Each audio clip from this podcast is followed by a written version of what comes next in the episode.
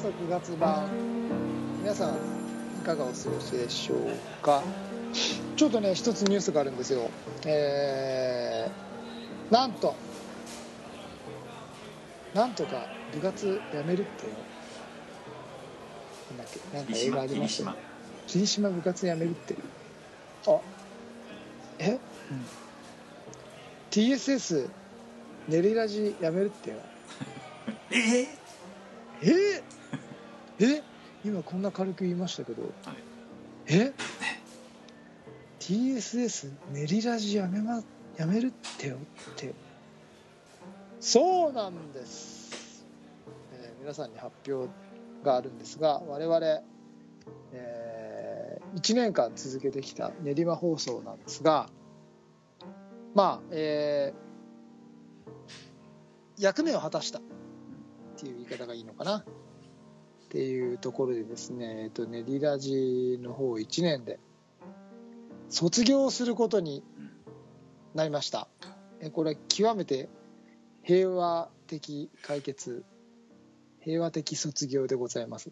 別にクビになったわけではないですしちょまああのある一定のね目標と役目を果たしたというところで、えーこの1年をもって卒業をさせていただくということで9月いっぱいの放送で終了になります。なので最後の放送が9月の30日？23ですね。23、うん。23の秋分の日はい。が、えー我々東京スタイリッシュスポーツレディオディスクゴルフチャンネルの。それでは東京スタイリッシュスポーツレディオディスクゴルフチャンネルスタートですって言ってたやつですね。はい3人ぐらいのえー三人ぐらいしか聞いてないと思いますけどはい、さ最終回になります。ということはうん。10月から TSS レディオが帰ってくるんでしょうか？という T 次第です。2週に一遍だなだそうですよ。TT からの発表で はい2週に一遍また皆様に会えるようになるんでしょうか。えー、練りラジは、えーえー卒業ということなのでまたこちらの方はねこちらの方でまた、えー皆様にどうどのようにえー配信するのかお知らせしながらやっていきたいと思います。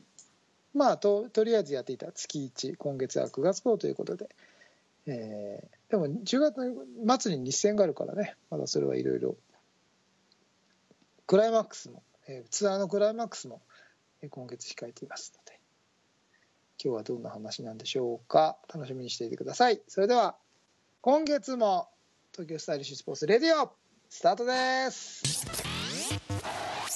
Tokyo Stylish Sports Radio. こ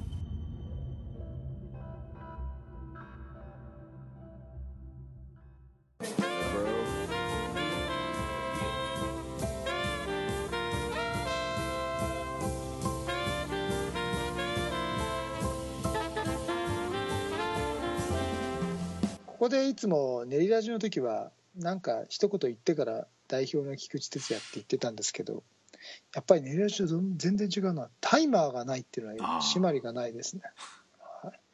皆さんこんにちは東京スタイリッシュスポーツの代表チームイノバインターナショナルの菊池哲也です。皆さんこんにちは東京スタイリッシュスポーツ広報の高橋剛です、えーこの番組は初心違う。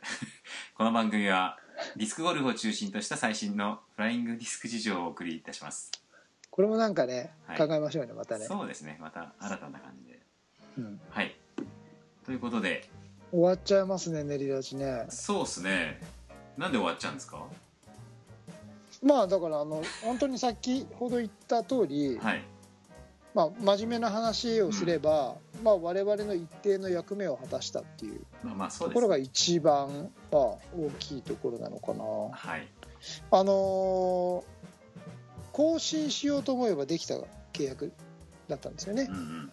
まあ、ここだけで言えばね、はい。続けようと思えば続けることは可能だったんですけど、うん。まあ、そのディスクゴルフを練馬において普及するとか、うん。まあ、そういうね、えっと1年間でどれだけできるかっていう我々そもそものね1年間でどれだけできるかっていうところが僕とツイートの中ではあったので、はい。まあ、そこでね、まあ、我々の一つの目標目標というか目標としてたところがうん。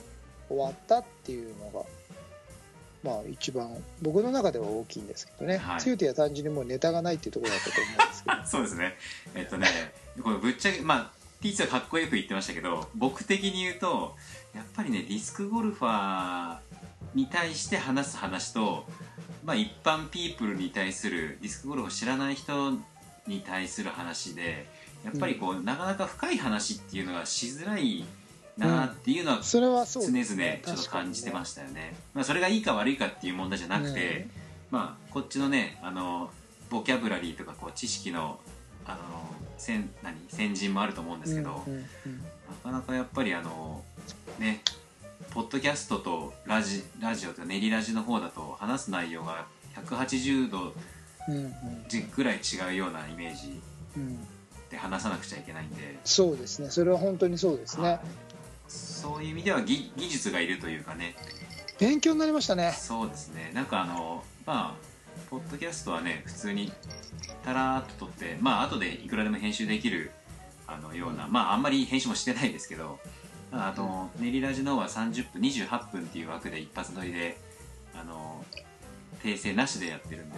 ほぼ生。こんな音聞こえなかったですそうですね。水も飲めないですからね。機機械機材にねかそうですよね。かぶっちゃうといけないとかでね。なのでなかなかあのその辺があの本当のラジオ制作の場っていうのを経験させていただいたんで。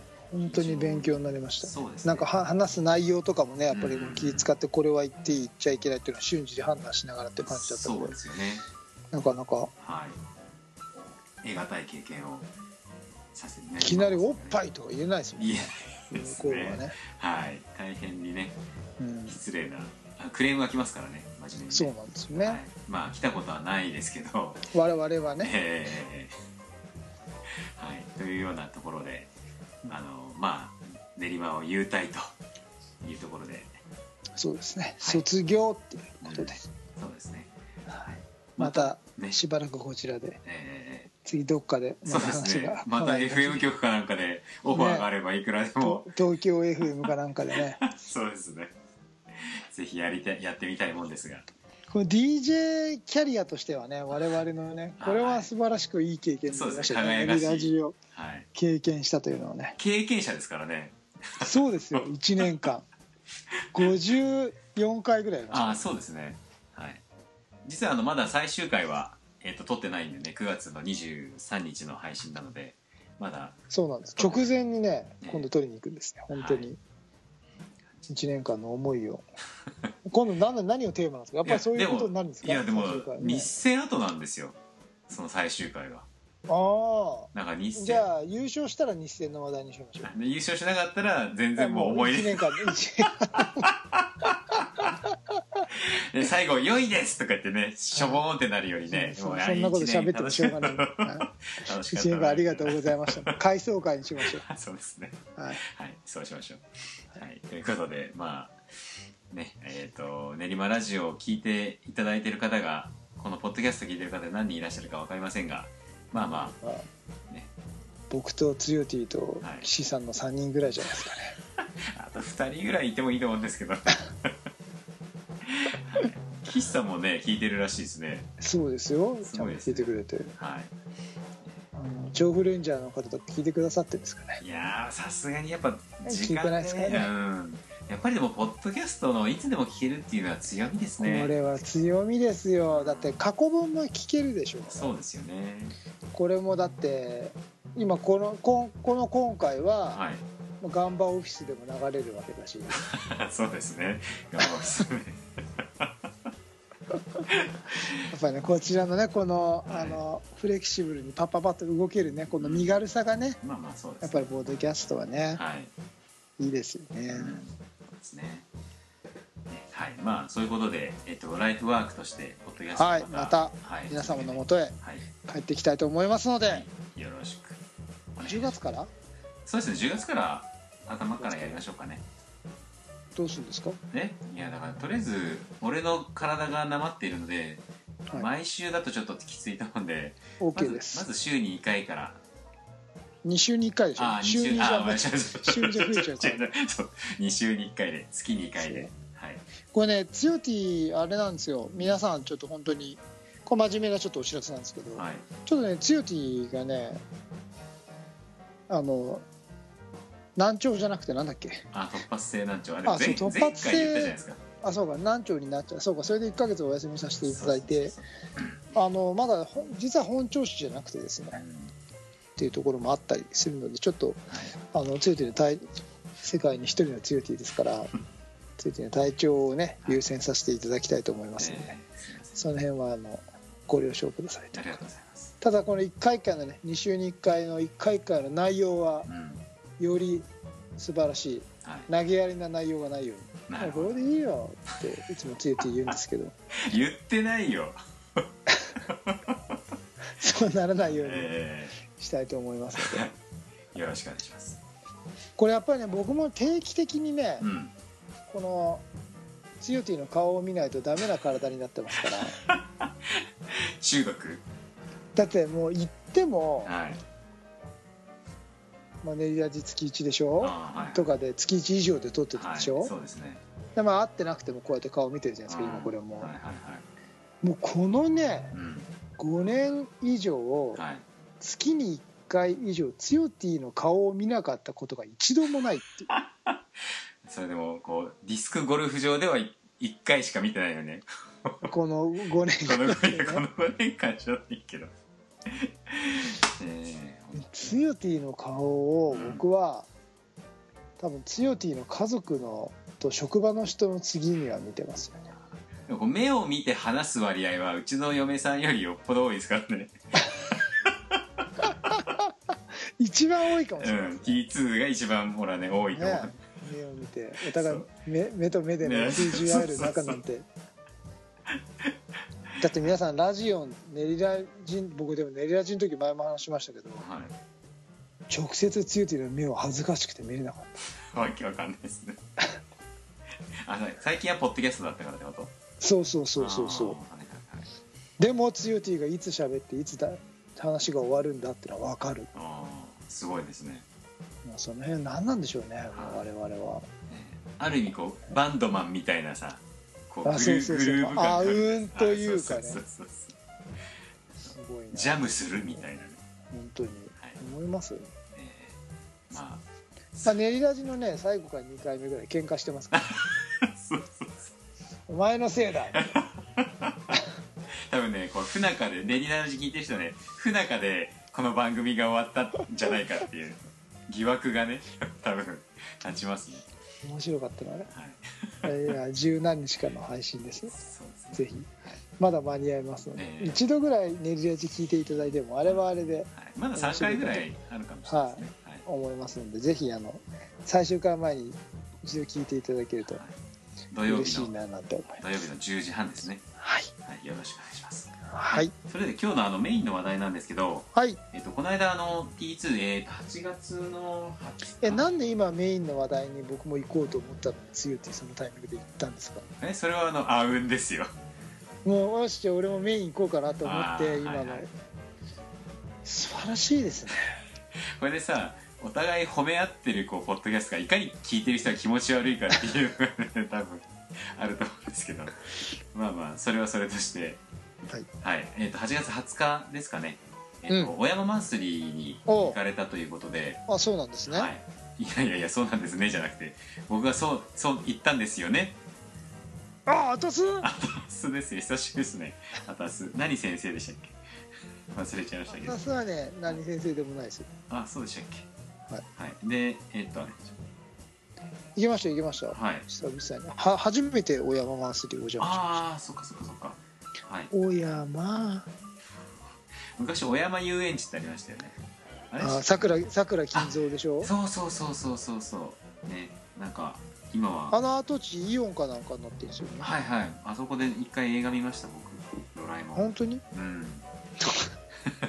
ひ一人ででしょ？違いますよ。あのなんかすごい大変失礼ながらこう投げに行こうと思って途中で雨が降っちゃって行けませんってな子供が2人連れでっていう時があったんですけど、そうなんですね。はい、でそのままなんか小山に来たから映画見てくかっつって3人でドラえもん見て帰ったっていう。はい、ありまして。でまあその小山えっ、と小山マンスリーに行ったんですけど、うん。えー、とこの小山マンスリーは、えー、とどこですか？あの思いの森。あ思いの森。ディスクゴルフコースターのはい。新しくできたとこですね、はいはいはい。前今まであった TBC のはい。ショートコースはい。の本当に隣です。道挟んで隣にはい。もう1年ぐらい経つのかな、小山思いの森親ディスクゴルフ。ちょっとごめんなさい。正確な名前わかんないんですけど、はい。っていうコースがオープンしまして、はい。えー林間お主に林間9ホールのコースがオープンをして、はい。まあ、それに伴いそこでマンスリーをやるといううん。マンスリーなんですが、マンスリーの時ははい。12ホールにしてはい。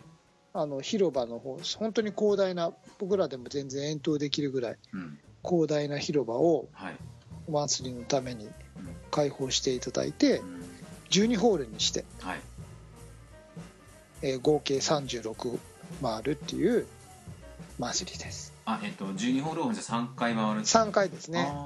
はい聞くところによると,、えー、と病院の敷地なんですか？病院の敷地じゃないんです。ただあ。の市の総合病院が一緒に立ってたり、はいはい。あそそこもの横に公園なんですね純粋な。あその横は公園で、はいはいはい。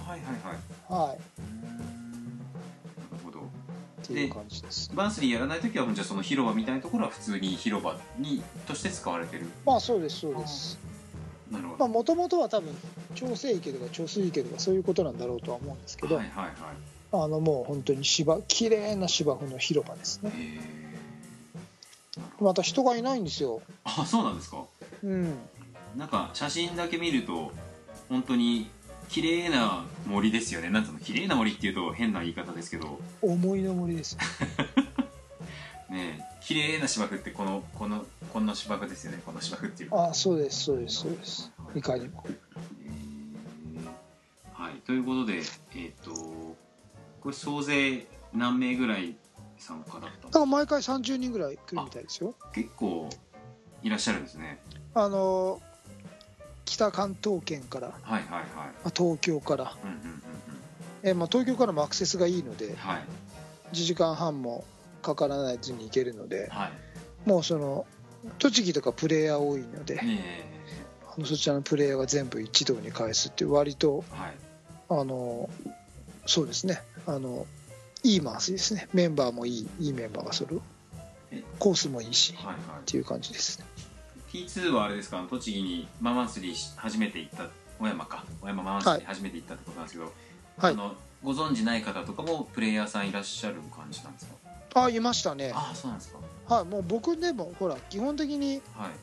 公式戦しか出ないし、ええそのマンスリー今まで出ないあー。できたので、い。地元のプレイヤーの方ってあんまり知らないんですよ。あーなるほどね。はいなのでよくあの「あ菊池さんですか」みたいな。うんうんうんうん「テレビで見てます」みたいな感じで 挨拶していただくことがすごく多くてですね。はははは。あのマンスリーいろんな各地マンスリーに行くたびにですねうんあの公式戦で会う人は珍しいねとか初めましてっていうことが多いのでちょっと行かなきゃなっていう行くたびに毎回思うんです。はいはいでもこう話しかけるとこう「ああどうも」みたいぐらいな感じでなっちゃうの？あ僕が話しかけると？いえ逆逆。話しかけられると。あもういやあいかにも。嘘だ。いかにも T2 ですって。絶対ないでしょ。T2 です。そういうイメージあのリアルだとないでしょ。ないです。あどうもキスですあちょっと人見知りいやいやいや感出してやる失礼のないように。そこは礼儀で。T T2 をでちゃんと、ああなるほどね。はい、まあ T2 まあ。を作って、T2 を作って。はいはいはい。ブランドブランドとしての T2 最近はそのぐらいでいけるようになってんですよ僕だって。以前はねね。試合で行くとちょっと話しかけてくれるなぐらいのあおーおーおーおーとんがった感じの、今はねはいはい。別にとんがってはないんですけどね。えちょっと試合したいから試合の時に話しかけてくれる僕はなんかほら不器用自分不器用ですから。ーはい。あの試合の時にやっぱりねはい。雑談ができないんですよ。まあ普通はねそうそれがまあマンスリーとかもっと。やっぱこのラジオ効果もありですね。あこの僕のキャラっていうのがだいぶあのに認識されてきたというか よかったんですか？このあラジオで。よよかったあですよ。本当ですか？こんな人だったの？みたいなさ。そうそうそれがどっちに働いてるかわかんないんですけど、そっか。はい。ただまあねはい。このもっとなんてもっと硬いなんてうん。硬いストイックな人間だと思われるうん。ことが多いのではい。ちゃんとオンとオフを使い分けて、はい、使い分けてるだけですよっていうところあでもほら伝わって。最初の時のさイチローもさなんかそんなイメージだったじゃん。硬い感じのさ。ああこうこうね最近っていうかさここ10年ぐらいわかんないですけどだいぶやら、ね、笑ったりとかテレビとかでねちょっとあこんな人だったんだ、イチローみたいなね。はい、そんなイメージかな。はい。年も取ってきましたしね。まあそうですね。38ですよ。ね40になってツンツンしてちゃね、あの世間知らずですからね。ははい本当に、いなるほどね。はい、はいということででな何の何でしたっけ何の話何の話ですね。け一緒に忘れてますね。でまあ小山マンスリーで、えっと、30人ぐらい来てっていう話であそうそう、もう一つもう一つ。あのー TGL が結構あれじゃないですか。いい感じの番号が揃ってやってたんじゃないですか。そうみたいですね。え何その全然知らねえよっていう。僕ほら123今え一番だから ああんま気に気になんないんだ。他のどういう人が。いや気にな実は気になってね、本当ですか、まあ、誰どういう人がいるかっていうのは気にならないですけど、はいはいはいはい。番号でもほらそうそうそう。何番があるんだろうと。ええだって今回1235153471 153471 1235ってすごいないでよね。ですすよなかなか、そうですよね。えこれ今回それで何？あの下克上的なまあ T2 はあの1番だったんですよねまあ、はい。当然のごとくじゃないけど。もちろん。はい。でもちろん論吉ですよ。235あたりはどうだったんですか？15となんかねさ岸さんが3番になってましたね。ああそうなんですか。うん。あ岸さん今まで2番だったんでしたっけ？違う違う。岸さん3番でキャリアハイですよ。ああーそっかそっかそっかそっか。2番誰だったんでしょうっけ？1番川崎さんじゃないかな。あ川崎さんあ今回の2番諸岡さんが持ってたあんですよ。あーなるほどなるほそうそうそれが一堂に会して。どは。いはいはいはい。いやなかなかいいバトルでしたよ。えー。はい、でさっきあのちょっと結果言っちゃいましたけど、えー、と T2 が1位だったということで。あああだすね。あだす、ええ1位でしたね。はい。でえー、2番3番えあすいませんちょっとマンスリーってよく詳しくわからないんですけどはい。えっ、と女性とかもこう入ってるじゃないですか。プロオープンだからか、そうそうそう。部あーそういう門部門別。あのマンスリーはね、うん。本当に独自のところのマンスリーもローカルルールなんですけど、はいはい。ここに関しては、えっと、T によって違ったんです。コースが。うーん。一番後ろから投げ出したはもはい、うハンデなしのその要はコースのレベルに合わせてそういうことなんですだから男女とかも関係あはいなくはいはいはい。はい。ちなみにちょっとすいません。本当に船舶な知識で申し訳ないんですけどプロオープンって女子でもいいんですよね、い、けないの？いいいいですよ。プロオープンだから。オオープンだからいいんですよね。オープンだから誰でもできますいいんですよね。あー。はいはい、はい、うことで。でもだからマンスリーだからプロオープンという定義ではないんですよ、うんうんうんうんうん。今回はね。は、はい。はい。すいません。今のはちょっと普通の試合の話をちょっとぶっ込んでみはいまし、た、オープンは誰でも出れます、でえっ、と T2 が1番で 2, 2位が2位3位がタイでだったのかな？あんまりよく分かってないんですよ。はい、えねっとねちょっとこの結果見ると T2 が、えっと、92というスコアで、はい。えー金子さんと川崎さんが104でタイなのかな、っていうような結果だったんですね。はい。はい。なので結構今回は差が開いたという。12打差、ですよね、はい、そうですね。ということでなんかあれじゃないですか。投げてない投げてないと。投げてないなんて言ってないですよ僕。え？あじゃあ日曜しか投げてない。投げてない。1日1時間。1日1時間あでもい平日もいける？やってんすか？あ投げてないですよ。ああ投げてな はい、そうすだっての土曜日日曜日のどっちかじゃないですか？大体。土曜日大体1時間から2時間ぐらい投げてはい。日曜日に半日見張ってぐらいの感よくあれですね。なんか変な話です。けど勝てましたね。じね。はい。あ何なんですか？あのこう投げてない割には勝っちゃうっていうのはこう今までの蓄積であれなのか。あ天才なんじゃないですか？いやいやそう。まあ、まあ、あえては否定しませんけど自分でも努力の人だって言ってたじゃないです 否定否定してくださ いか自分でもこれあのパー3612ホールだから。はい。でどうやっても取れないのが2ホールあったんですよ、なパーを？えっとバーディーで、ああバーディーか。うんちょっとなんか本当に運でいくしかないなみたいなのが林間だった2ホールあってはい。で28で帰ってきてるんでまあ34パーにして10ホールみたいなイメージだったのではい。その中で8つ取れてるんですよね。10分の8おー取ってる計算なんですよ。28っていうスコアが出るって。はいはいはいはい。うん、ということはなんかかなり精度よくいったのではないかなとうん。えその思います。その心は？今回。今回のはパットのフィーリングがあったんですよ。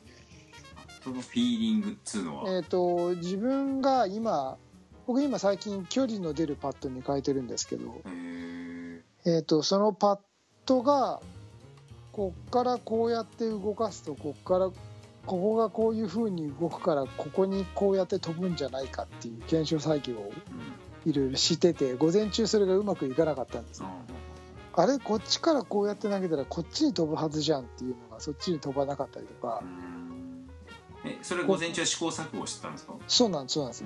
ここの筋肉をこう使うとここがこう動くからディスクはこう飛ぶだよねっていう飛び方がその自分の要は PDCA じゃないですけど自分のそのイメージと実際の飛び方が違ったんですよ。それが練習の時はできてたのにやっぱりゲームに普段出てないからうん。やっぱりゲームってマンスリーでもやっぱり多少なりとも緊張感っていうのはあるじゃないですか、はい。えっと普段と違う人と回ってたりとか、はい。普段回らないコースで回ってたりとか、うん。まあ、一応それなりのまあ緊張感っていうまあ緊張ドキドキの緊張はしないですけど、はい。ゲームならではの感覚っていうのはやっぱりあってうんそこの中でうまく出すだあの出して出せなかったんですよ午前中。うんそれでやっぱりゲームってやっぱり出なきゃいけないんだなっていうのをすごい感じて。はい。でお昼ややってあ午前中こうだったなって言ってちょっと動かし方をもうちょっと具体的には大きな筋肉を手動で使ってあげようっていう意識がもうちょっと午後は高まってはい。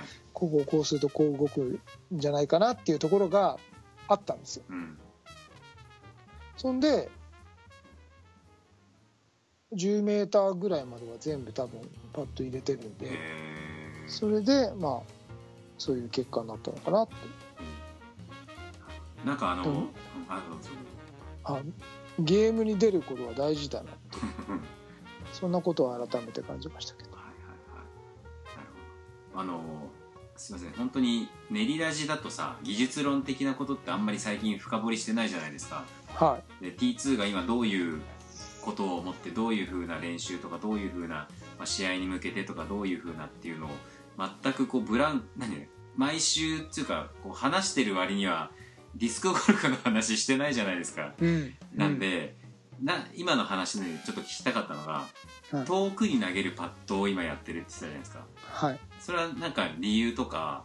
あそれは僕はね40歳の年にアメリカに行きたいんですほうほうほうあのマスターワールドに出たいんです、うん。まあ、現実的に行けるかどうかは別としてね、はいはい。やっぱ一つ目標としてうん。あのもう42年後40なのでうん。もう一回どっかで世界で戦いたいなっていうのはずーっと思ってて、はい。うん、やっぱりねアメリカで僕なんかも結構プレーさせてもらってる日本人としてはね、うん。アメリカでかなりプレーをさせてもらってるキャリアがあるので。うんやっぱり向こうでやることの意味とか意義っていうのはすごい感じてるんですよ。であのまあ大義を作るわけじゃないですけど、うんまあ、今のね自分のいろんな仕事の環境でとか家庭の環境とか自分のライフステージにおいてそこは一ついろんな意味でチャンスかな行くチャンスかなっていうのを思っていてでまあもそのおかげでモチベーションを保ててる。うん。ヘビーにパッて変えられたりとか、はいはいまあ、すごくモチベーションを保ててて。あのだから今そこを目標にやっぱり世界で戦うっていうのは今の自分のパッドのレンジだとなかなか厳しいところが本当にね上に行こうと思うと難しいのでうん。やっぱりもっとバットスタイルをガンガンガンガン。やっぱりね距離が伸びコース自体の距離が伸びてるんでうんそこで戦えるものを手に入れたいなって思いながら練習してるんですけどね。あなるほどねはいありがとうございます、はい、でまあその、えー、と午前中試行錯誤して午後がそのパッドがうまくはまったってことなんですそうですね、うんはなるほど、はい、で勝っちゃったって感じ、うんまあまあそうですねあんまりその周りを意識はしてなかったので、なるほどね、でねそのツユティの最初の質問に戻るとねあなんで、はい。かなんで勝てるのっていう。ああね。うんうんうんうん。ところで、はい。僕ねあの一つははい。コーディネーション能力っていうんですかその、体の中で自分のボディイメージ今自分の体がどう動いてるかっていうのがうん。ちょっと分かるようになってきたんですよ。うん。でもともと多分そういう感覚がちょっと、うんまあ、感覚の子供の時から感覚のいい子だっうん。たっていうかのがあってそれね自分でも分かってるところがあって、まあ、いわゆる運動神経のいい子っていうところでずっと来たんですけどはい。僕あんまりスポーツの練習っていうのを野球とディスク以外してないんですよ。うん。野球とディスクしかやってこなかったから。はい。だけど例えば中学の、まあ、昔の話なんですけど中学の時に水泳部の代わりに水泳大会に出たりとか陸上部の代わりに陸上大会に出て入賞してみたりとか、そういうことしてた。うん。嫌なやつ。そういう人ってそうそういうやついたでしょ。いますね。でもでまあ大学の時もあの体育でね機械体操の授業があって毛上がりとかうんうん。僕ね実は毛上がりって一回も練習しないでできたんです。へそれなぜかというとその頃からもうずっと体のことが大好きで大好きで体の勉強をずっとしてたのでえその筋肉がどうのとか体の指導の部分はどういう、まあ、専門書とか誰も買わないような専門書とかを買って読書するように読んでたんです。読み漁ってたんですよ。へ大学の時って。好うん。きで。はで楽しくて。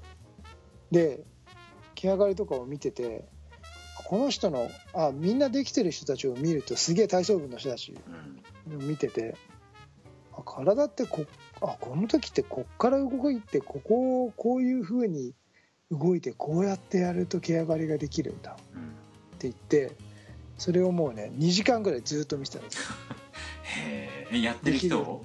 やってる人はあ。ひたすら。自分でやるとあれ痛いからあ手とかすりむくし。うでできない人を見てあここはこういう風に違うんだなということはこういう意識なんだと思って、もう授業で毛上がりがあったんですけど、ん。いきなり行って「やります」って言ってうん。うんポーンってやっていきなりできるできたんですね。へ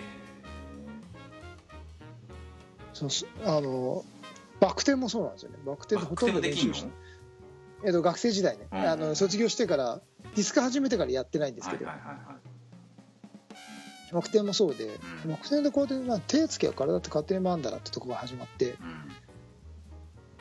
人生で1回ぐらいバク転したいなとうんで、まあ、体操別にちょっと習い習ったんですけどバク転はちょっと習ったんですけど、うんまあ、結果としてずっと「いいよやっててやってやって」って見てるからつってずっと見てて、あ体ってこうやって動かすんだと思って見ててそれでできちゃったんですよでスケートとかスキーもそうではスケートなんか特にそうであうんもう練習したことないんですけど滑れるんですね。へだから乗ってるやつの体のあ重心はこうやってかかってるんだとかいうのを見てると分かっちゃうんですよ。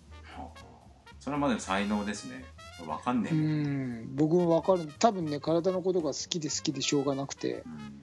本当に専門書みたいなの読みやす大学の時に読み漁ってうん。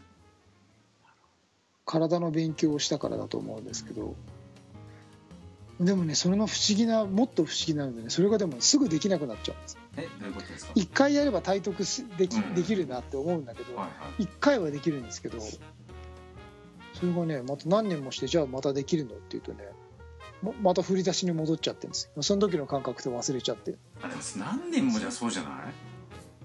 だからまた多分すげえ一生懸命見るとできるんだあーじゃないのかななんて思うんですけど、はいはいはい。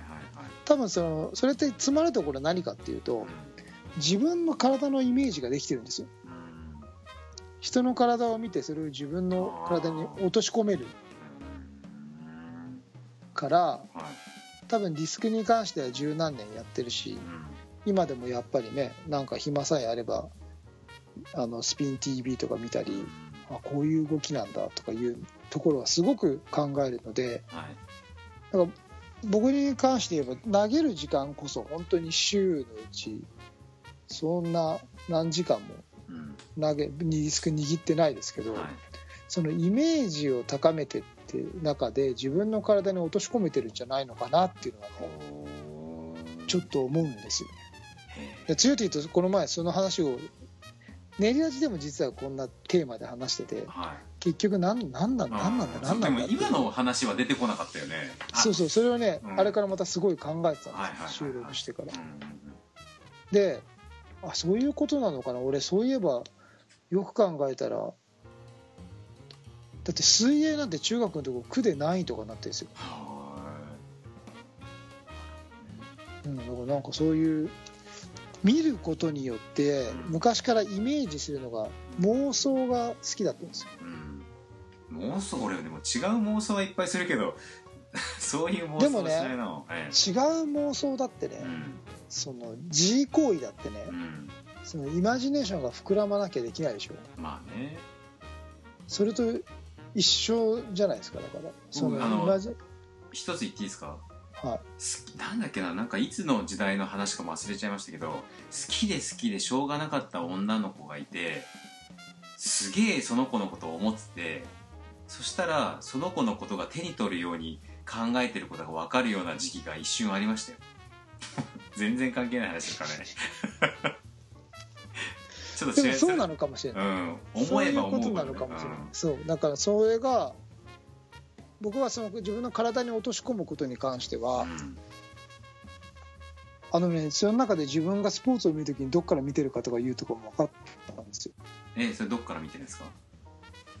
体感？やっぱり体幹というかね僕はね股関節周り大腰筋っていう腸腰筋とか大腰筋ってあのももの前と股関節の付け根のところから。要はでも腰で言えば体の要のとこでしょうでもそうそうそうそう。うん。丹田のちょっと低い位置ぐらいから人間の体ってね全ての動きがそこから始動するんですよ。はあなるほどね。そういうことがなんと本当になんか研究するように見てたんでが分かってきてでも自分で意識してそこから動かそうと思って動かない。あ動かないんだそう。っっていうのも分かって。だからなんかその長年の研究の成果によって。ただ、まあ、僕のその中途半端なのはちょっとやんないとそれはもうすぐできなくなるんで。多分本当に感覚無視したらそれで覚えちゃうとできちゃうんですよ。ね僕はね忘れるんですだからこんな中途半端な位置にいるんですけど。でもいいんじゃないですか。もし体が動かなくなったらさそういう研究者として立身出世していただいて。でもね僕思うにうん。今そのいわゆるちょっと天才みたいな人と一緒に仕事をしてるんですけど、うん。あのあるそれもスポーツにね、うん。あるトレーニングの研究をしてる人と一緒にちょっと仕事をしてそのトレーニングについてのあの僕は僕はあの生徒みたいな感じで話をきよく聞くことがあるんですけど、はい。機会があるんですけどあの理論とかはすげえすげえ合ってるんですよ。だけどうん。それをそのね研究して広めればいいってね。はいはい。その人が天才すぎちゃってうん。その人の言ってることは多分合ってるんですけど、うん。それを追随する人が出てこない。あそうなんだ。そえでもその人はその著作とかさわかんないけどその世界でなんつうの名を馳せないんですか？そこまでう名を馳せせてるんです名を馳せてるんだもんでもうそのけその研究においては本当第一人者ではい。弟子みたいな人もいっぱいいるんですけど弟子が誰もついていけないのその域。にへだからその人が実際にやってると結果も出るしえ、うん。実践として成功するんですけどその弟子がやってもダメなんですよ。そうなんだ。何をどこまでそれを突き詰めてどこをなんかその説明もできないしそのなんかその人が天才すぎちゃうんですよね。そのそれをあの提示した人が。反化できないんですか？そあそうなの？うだからその目の付けどころとかがうん。同じものを見ても強いて女性を見るときにどっから見ます？僕ですか、うん、だんだん上から下に下がってきますね。ああ一緒でしたね。すいません。でもそれが下から上に上がる人もいるでしょ。ああまあまあそうですね。真ん中から見る人もいるでしょ、えものの見方ってそういうことで。ーはい。その根本的なところがずれてると言ってることが分かんないんですよ。うんなるほどね。そう。納得できなかったり。はい。そうするとそれ以上前に行けないんですよ。うん。そうだからその人の言ってることって僕は天才すぎちゃって。これはこの人がやるから意味があって一人の天才がスティーブ・ジョブズかもしれないですね。ね。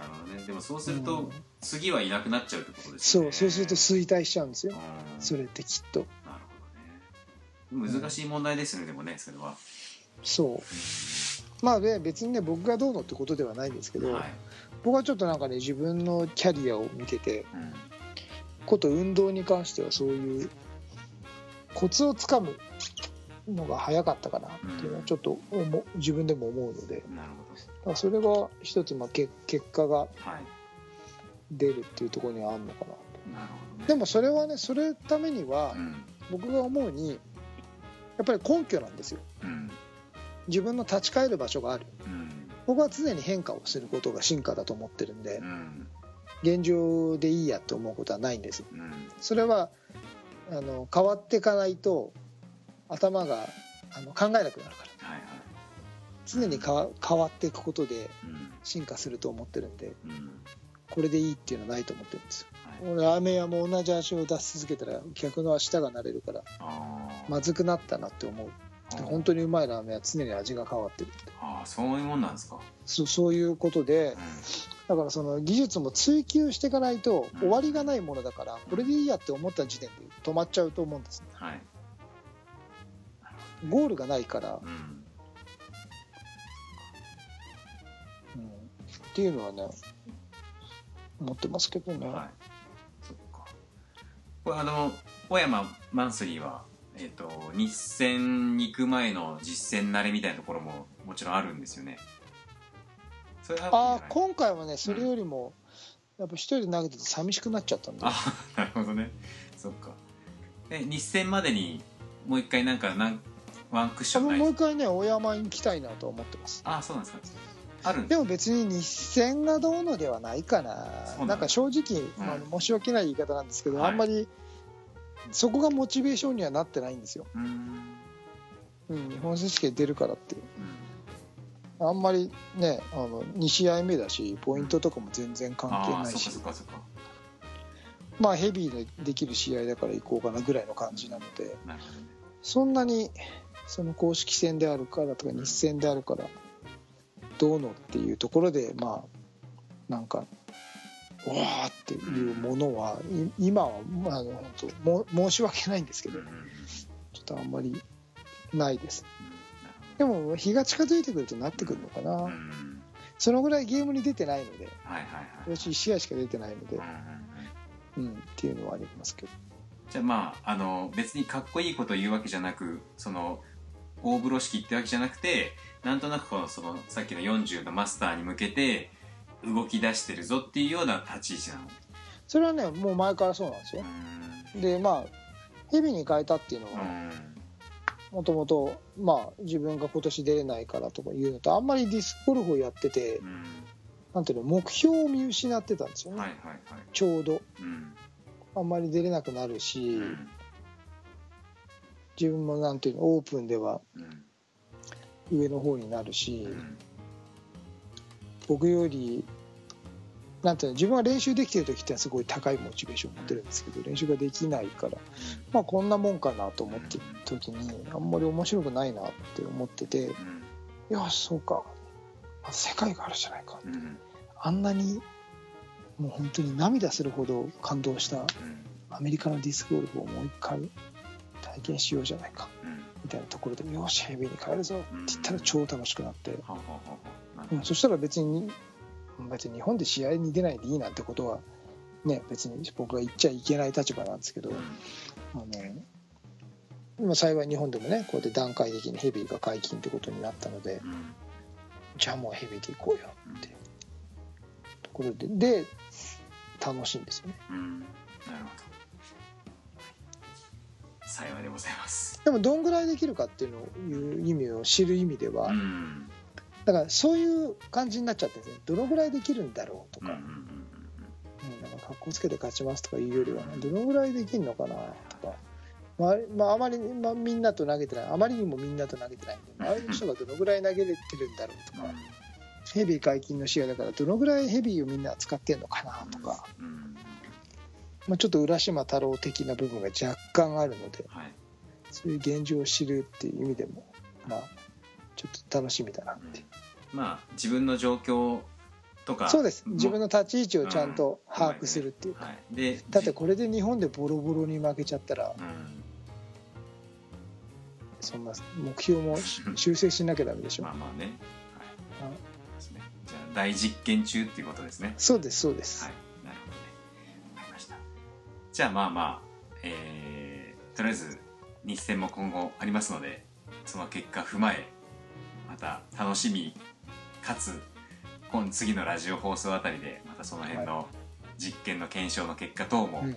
あの語っていただければなと思います。でもね客観的に見て下手になってないですよ。僕上手くなってると思ってます自分が、うん上手くなってると思ってるので、うんまあいどのタイミングでいかに早い段階でゲームにアジャストできるかっていうところがね、あのテーマだと思ってるんで技術は上がってます。なるメンタルも上がってます。あの明らかにメンタルも強くなってるし技術も上がってるのであの楽しみですねすごく。だからあのちゃあのコースとか特に高低差のあるコースとうん。か投げる機会があんまりないので、はい。あの舞子とか。うん楽しみですね。なるほどはい。じゃあその辺も、えー、と現場でお会いした方はぜひその辺も注目してラジオを聞いた方はねあの T ツを見ていただければと思います。はい、はい。それでは、えー今回は、まあ、小山マンスリーからの、えー、T2 の最近の分析とはい。っていうところです。ね今後の展望について語っていただきました。こういう話をあの練りラジででできない。きないんですよねだからちょっとスッとしました僕の中で。ね練りラジで1年してこういう話一回もしてないですそもんね。うそうそう。なかなかちょっとねリスナーとバーッと乖離しちゃいますもんねここまで話したらね、まあでも話してもよかったのかなっていう思いも実はあるんですけどまあまあでもいいこいいと思います。はい、はい、どうもありがとうございました。ありがとうございました。TSS Radio. 今回のテーマは T2 はなぜ勝てるのかというテーマでお送りいたしましたなかなか直球な。これではい。ボロボロになったらどうするんですか、だから T つよ T が責任を持ちましょう。無責任な。いやあの責任編集高橋剛でお送り無してますので、ね。題名で。えーそしたらあの10月の放送で「すいません日でした」生を前にして。ねまあいいんじゃないですか。たまには大風呂敷敷いてもさいいと思いますよ。いやじゃあえ？T- T2 はなぜ小山で勝てる？弱くちょっとちょっとこじんまりしましたよね。あでも南相馬でも勝った。な T2 はなぜたまに勝つぐらい。弱々しいタイトル。それねいいですよ。はいということで実はなぜ勝てるのか。というテーマでお送りしました。じゃあいきますよ。